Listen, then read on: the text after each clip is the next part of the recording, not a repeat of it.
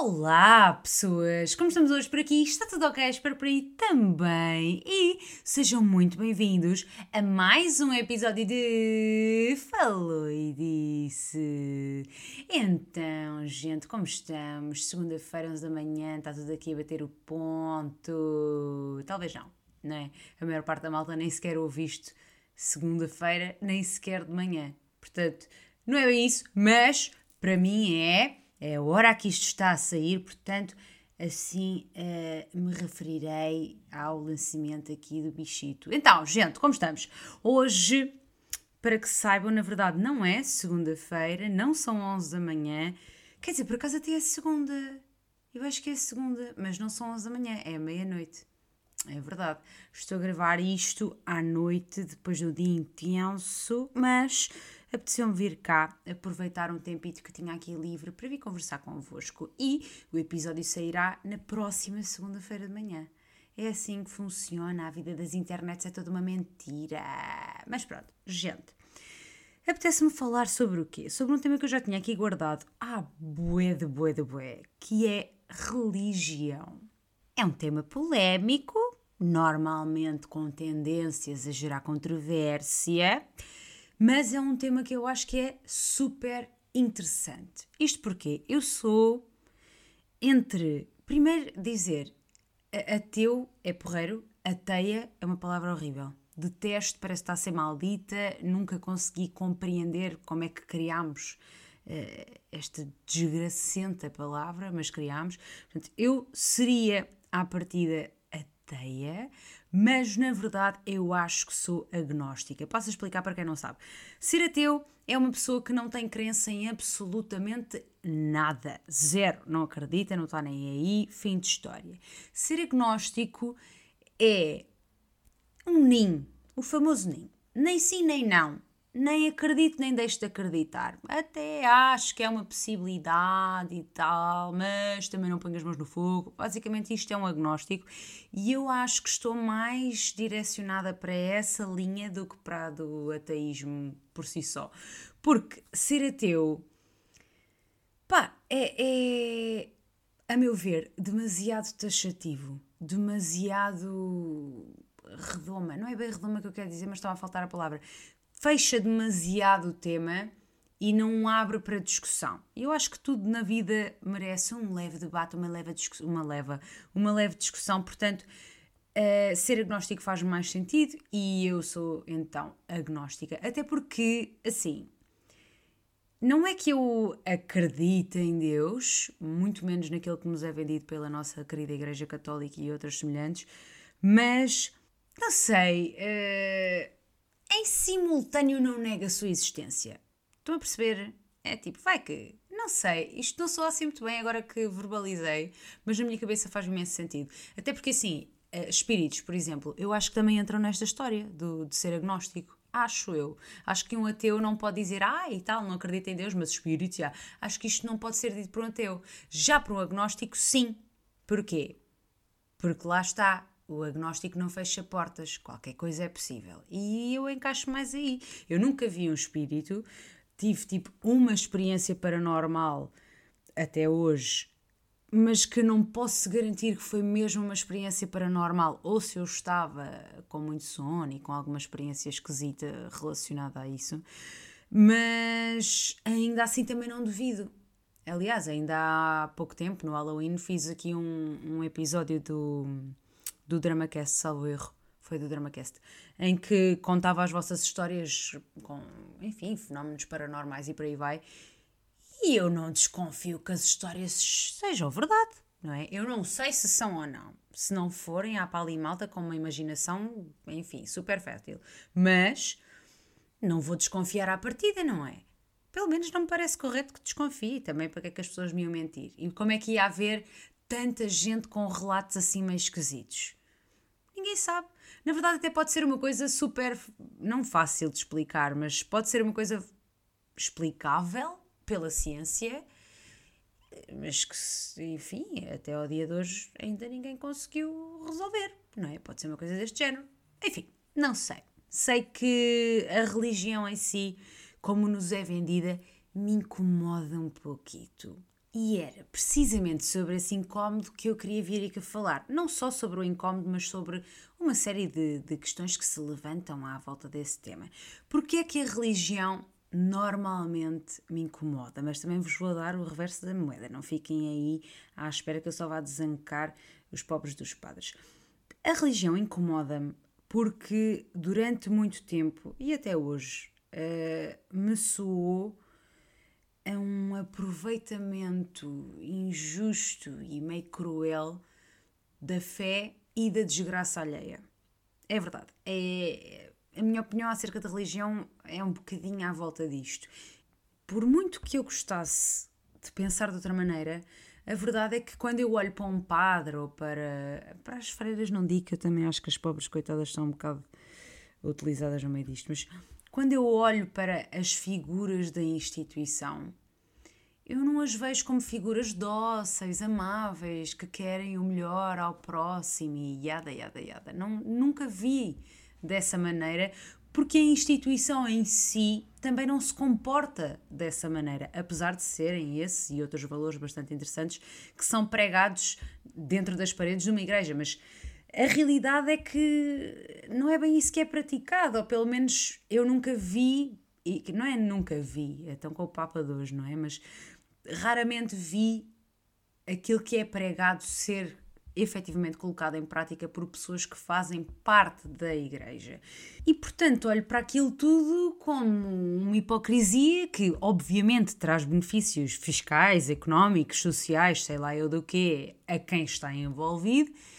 Pá, e acaba por desmerecer completamente a mensagem que era para ser passada logo inicialmente, mas que na verdade, apesar de lá estar, não é de todo a base da cena. Pelo menos aos olhos aqui da querida Rita Agnóstica, não é verdade? Pá, assim de repente não me parece justo que a malta venda ar de Fátima. Não, não me parece. Não me parece justo que exista um, uma série de lojinhas com preços absurdos de velinhas e santinhos e papapá em Fátima. É, não serve para mais do que aproveitarem-se da fé de quem está, obviamente, num momento um pouco mais fragilizado. Pá, não, não, não vejo como uma coisa positiva, mas ao mesmo tempo sinto-me muito mal em dizer isto. Eu, tanto que vocês estão a sentir, não é? A minha dificuldade em verbalizar aquilo que eu efetivamente penso. Porque me custa, custa-me pensar e verbalizar coisas tão negativas em relação a uma coisa que à partida deveria ser tão positiva, mas que de facto, aos meus olhos, nem sempre é. E uso aqui o nem sempre porque a verdade também é que, ainda que as intenções de algumas pessoas, sejam elas a maioria ou não, dentro da instituição não sejam as melhores, a verdade é que ainda assim há pessoas ajudadas ali dentro, independentemente com a participação desta malta ou não.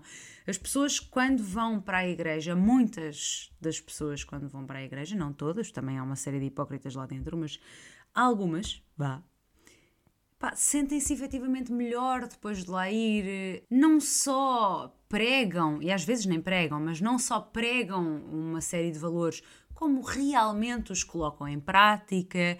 E portanto, essas pessoas não só não têm culpa daquilo que outras pessoas lá dentro e responsáveis pela, pela igreja em si fazem, como ainda por cima são o resultado da fé. Pá, e eu não posso, como agnóstica, negar o resultado da fé na vida de algumas pessoas, o resultado positivo, quero eu dizer. Não é? Não posso. Seria quase que injusto, quer dizer, só porque existem uma série de coisas que se passam dentro de uma igreja com as quais eu não concordo, eu devo fingir que esta mesma igreja não faz o bem a algumas pessoas? Não, não é? Independentemente, lá está, deste bem ser feito pelas intenções dos responsáveis ou só pela própria pessoa frequentar o espaço, porque muitas vezes tem a ver com isto. E era aqui que eu queria chegar. Por muito que eu não concorde com uma série de imposições e de roubalheiras que acontecem uh, dentro da igreja, seja ela católica ou não, atenção, a verdade é que a fé, a religião em si, traz a algumas pessoas um bem-estar necessário. A esperança é aquilo que move a vida, muitos dizem, não é verdade? E às vezes essa esperança não está naquilo que para nós, ateus ou agnósticos, está. Às vezes ela está em Deus, está no amigo imaginário, pá, aquela visita naquele local que tem uma cruz ou que tem outra coisa qualquer. E é importante que isso exista. Desde que as pessoas consigam sentir-se felizes com essa, com essa esperança, consigam sentir que ainda há alguma coisa que as deixa bem tranquilas e com vontade de mais, pá, seja lá o que isso for, vão e façam-no e sejam aquilo que quiserem. Estão a perceber? Eu não sei se me estou a fazer entender. Eu tenho sempre a sensação, a meio do podcast, a meio das minhas gravações, que eu não estou a fazer sentido nenhum. Até porque isto é super esquisito, não é? Eu estou a falar sozinha, não há aqui um complemento, e a certa altura fico completamente perdida. E é isso que eu estou a sentir agora. Mas, com fé, até me expressei, até deu para entender. Agora, ao mesmo tempo que eu acho necessário para alguns, e acho que as pessoas têm todo o direito de acreditarem naquilo que entenderem, seja isso em zero, ou num amigo imaginário, ou em Deus, eu também tenho muita pena que haja tanta gente católica e que se diz um cidadão de bem e que depois só diz porcaria ou só faz porcaria, que pior do que dizerem deve fazer. Pá, eu não consigo entender como é que é possível que uma pessoa que vá à missa todos os dias, todos os dias, perdão, não se vai à missa todos os dias, pois não, gente da igreja só se vai ao domingo, ou o que é, enfim. Como é que é possível que uma pessoa que vai à missa todos os domingos, pá, depois faça atrocidades na vida do dia a dia. Quer dizer, há um dia por semana que eu vou ali e tal, rezo um Pai Nosso e confesso os meus pecados, olha lá o raio que se faz dentro de uma igreja, e portanto os outros seis dias posso ser um bostinha. Não, pá, não, essa lógica não faz muito sentido. Por exemplo, o confessionário é uma coisa que nunca me fez muito sentido. Portanto, vocês estão-me a dizer que eu posso fazer o que eu quiser contra todos os valores que me são pregados pela Igreja. Desde que eu vá ao confessionário, diga tudo o que eu fiz e o padre me passa a receita de vai rezar aqui dois Pai Nossos, três Ave Marias e um tercito, está bem? E fique ilibado todos os meus crimes. Todos os meus pecados puf, desapareceram. É isto. Não faz sentido, pá. Não faz. Nunca vai fazer. E na verdade, eu acho que esta este, isto nem é um castigo, entendem? Mas este sistema meio de castigar a pessoa que na verdade não está a ser castigada, está a ser beneficiada, é contraproducente. Porque estão literalmente a dizer aos idiotas que interpretarão isto da mesma maneira que eu acabei de interpretar: vocês podem fazer o que quiserem, depois têm a de rezar um bocadito, mas podem fazer o que quiserem. E portanto, todos os pecados são meio que a brincar. Ah, é pecado, mas também depois se pagares a tua. Como é que se diz? O dízimo fizeres o teu, o teu confessionário e vieres cá confessar-te e rezas um pouquinho, passou. Claro que a pessoa vai fazer merda, meu! É óbvio! Não há nenhuma sanção! Não que as pessoas precisem obrigatoriamente de uma sanção para saber distinguir o bom do mau, o certo do errado mas porque algumas irão aproveitar-se desta lacuna que está, sabe Deus onde, nas regras de. deve ser na Bíblia, não é? Vão aproveitar-se desta lacuna que há, enfim, aqui na Bíblia. Qual advogado se aproveita da lei, não é? Desde que haja uma lacuna, dá para fazer tudo. Esta é a regra da sociedade. Não vale a pena pensar de outra maneira. Mas aqui pensa-se, aparentemente pá, não, não consigo captar. Não faz sentido. Se é para ser levado a sério, então temos de levar mesmo a sério. É tipo, é pecado e se tu fizeres, vais com os porcos. Pronto. Epá, já merece o meu respeito. Agora, é pecado QB, é pecado até passares por cá pela casita escurita, contares ao padrezito o que é que fizer. Parece que o padre é uma coscovilheira que precisa de saber da vida de toda a gente, no fundo é isto. E depois no fundo diz, ai sim, pronto, já acabou, então vá, leve lá aqui um Pai Nosso para rezar, depois volto para a semana, está bem? Que eu quero saber o resto desse babado. Pá, o, o confessionário parece o DramaCast. Parece o Dramas e Cenas. Vamos abrir aqui as portas para ouvir os babadeiros que andam a acontecer na vossa vida e o padre guarda aquilo tudo para ele. Na verdade, não deve guardar, deve partilhar com o outro padre e com a freira e com a vizinha e com sei lá e o quê, né? Porque deve-lhe calhar com cada bomboca que é impossível que o homem leve aquilo para, para a cova. Acredito eu. São pessoas, sabem? E pessoas não levam nada para a cova, espalham. O que é que eu estou a dizer? Não sei, já estou só a dizer palavras, gente. Já estou só a dizer palavras. Deus me ajude. No fundo é isso. Pá. A hipocrisia da criatura que no fim ainda diz Deus me ajude. Deus não te vai ajudar, filha. Deus, na verdade, não vai ajudar ninguém que não vá condicionar. Mentira, mentira, mentira. Essa é outra. Pá, se Deus existe, toda a gente se farta de dizer isto, não é? Mas se Deus existe, porque é que Ele deixa acontecer? é que ele supostamente tem o poder de fazer com que certas coisas não aconteçam.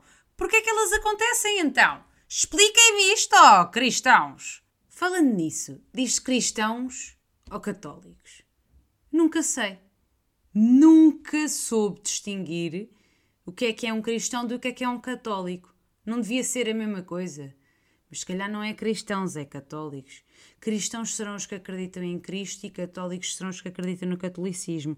Há de ser uma coisa assim deste género. Pesquisei. Não.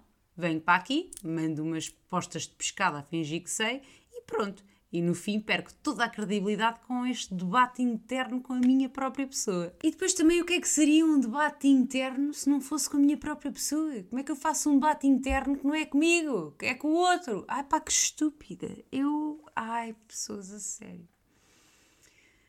Acho que está na hora de eu ir descansar um pouco este cérebro que está frito há bastante tempo. Mais uma vez tivemos aqui um episódio curtito e que tinha pano para mangas. Só que lá está, isto de falar sozinha tem a sua benesse, mas também a sua desvantagem, porque lá está. Assim de repente, olha, a vantagem também não vi, né? Qual é a benesse disto de falar sozinha? Nenhuma. Faço terapia de vez em quando. Eu e eu. Mas a principal desvantagem de falar sozinha, repararam como eu de repente fui tipo viajar dentro do meu cérebro. a principal desvantagem de ficar aqui a falar sozinha é que hum, eu não tenho um, um diálogo. Não, não me digas, Rita, e a tua estás muito boa a concluir o óbvio, caraças. É, mas não há, não há, não é? Eu dou um ponto e não recebo o contraponto, e depois fica esquisito e eu perco-me dentro da minha própria cabeça, como já puderam ver, portanto é isso. Vou ter de terminar por aqui antes que frite um pouco mais a minha massa cinzenta, que a esta altura já não sei bem se é cinzenta ou de outra cor qualquer.